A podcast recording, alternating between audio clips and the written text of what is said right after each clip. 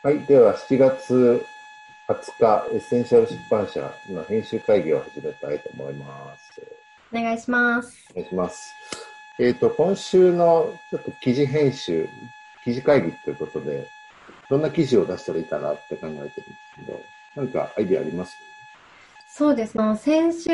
インスタグラムで子育てスイッチを上げたんですけれども、未来歯科さんもシェアしてくれたりとかしていて、で、なんか私としては本の内容もそうなんですけど、この本を作るにあたって、川辺先生がなんか、年間2000万ぐらい赤字を出しながらも、なんか人類のためにやってきたっていうところが、すごいいいなと思っているので、そのあたりのお話をちょっと記事として、著者がこういう方なんだよっていうのを伝えていこうかなと思ってます。うん、いいですね。うん、川辺先生はね、しかも生い立ちもそうだし、子供の時とかからもいろんなね、ご経験されてたり、例えば病弱だったりとかね、いろんな経験があるんで、だからこそ、あの、子育てスイッチが生まれたっていう背景もあるので、なんかそういう追い足し的なプロフィールも面白いかもしれないですね。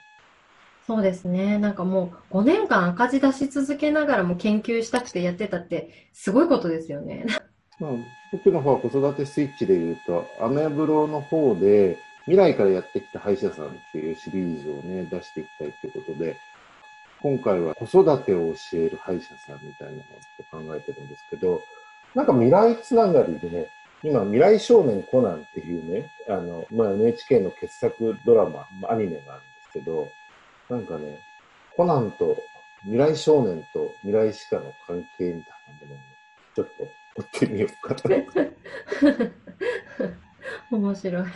うん。あとはそうです。全員三角形、今少しずつあの発信をしてるんですけど、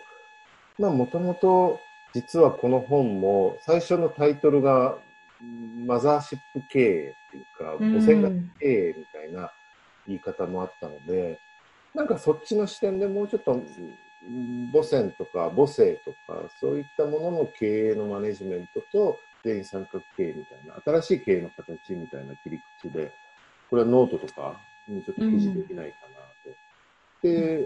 まあ我々の中で今、進めてるあの、次年経営っていうね、はい、ちょっとそういう企画もあるので、なんか次年経営もそうだし、ティール組織とかもそうだし、全員参画経営も新しい経営の形ということで、なんかうまくつなげてまとめて紹介できないかなっていうことをちょっと考えて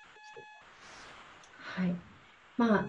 うまくつながるかわからないですけど、あの、オフ・ザ・フィールドの子育てを書いた中竹さんも、やっぱりチームボックスっていうことで、まあ、経営とは少し違うかもしれないですけど、うん、そのリーダーとか経営者のあり方について話しているので、そこら辺もつながってきそうですね。確かに確かに。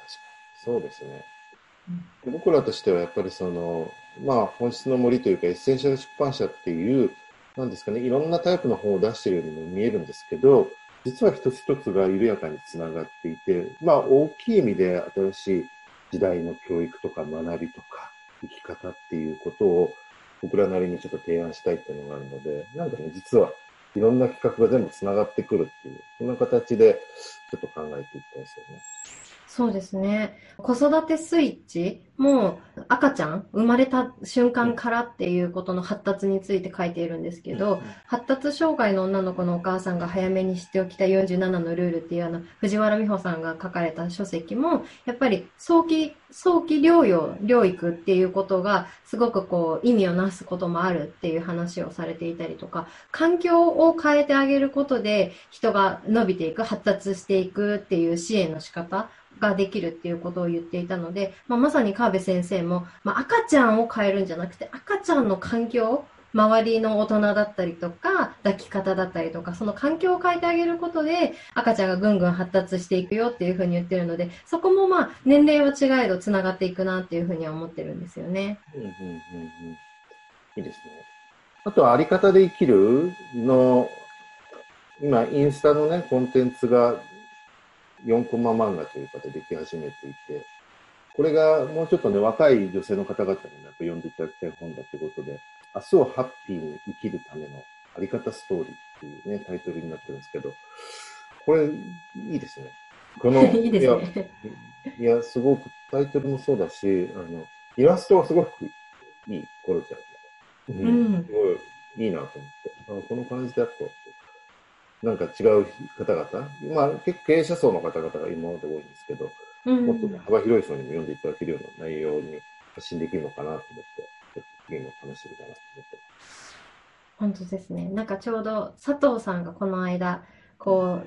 う、なんていうかな、大きい組織っていうのがだんだん減っていくんじゃないかっていう話をされていて、まさに小さい組織になった時って、それぞれが自分の経営者であり、なんかちっちゃい組織に影響を与えるっていう意味では、なんか本当に若い人たちもこのあり方で生きるっていうことについて考えておくと、いいチーム、いい組織、いいプロジェクトっていうのがすごい増えていくんじゃないかなと思って、ぜひなんか参考にしてほしいなとは思ってますね。